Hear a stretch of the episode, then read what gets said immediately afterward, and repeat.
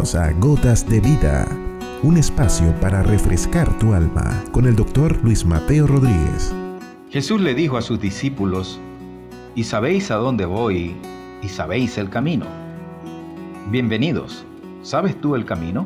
Estando con sus discípulos, sale a relucir esta conversación cuando el Señor dialogando con ellos les dice claramente que en la casa de su Padre hay muchas moradas y que Él va a preparar morada para ellos, y que luego que sea así, Él volvería por ellos para que donde Él estuviese, ellos también.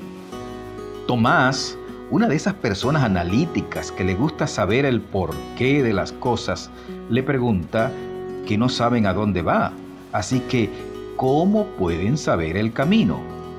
De donde sale esta impresionante declaración del Maestro cuando dice que Él es el camino, y la verdad y la vida.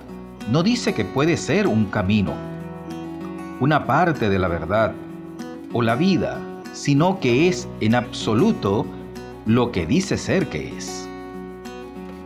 Así que si ellos estaban un poco confundidos para ese momento, hace aproximadamente dos mil años, imagínense por qué a esta altura de la historia pareciese que hemos tomado todos los caminos menos el correcto.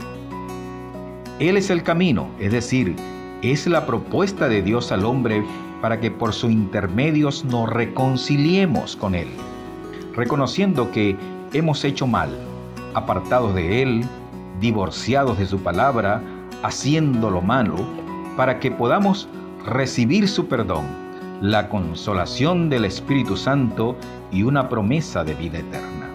Para ello no necesitamos grandes formalidades, solo un arrepentimiento sincero que lo lleve a reconocer su necesidad de un Salvador o mediador que restituya su relación con el dador de la vida para una vida plena en Él. Y lo puede hacer allí, donde estás, y ahora mismo. Quiera Dios que esta gota de vida se convierta en un manantial para ti. Has escuchado Gotas de Vida con el doctor Luis Mateo Rodríguez. Contáctanos a través de nuestro correo electrónico ccclarrocaviva.gmail.com No te pierdas nuestro próximo capítulo, Gotas de Vida.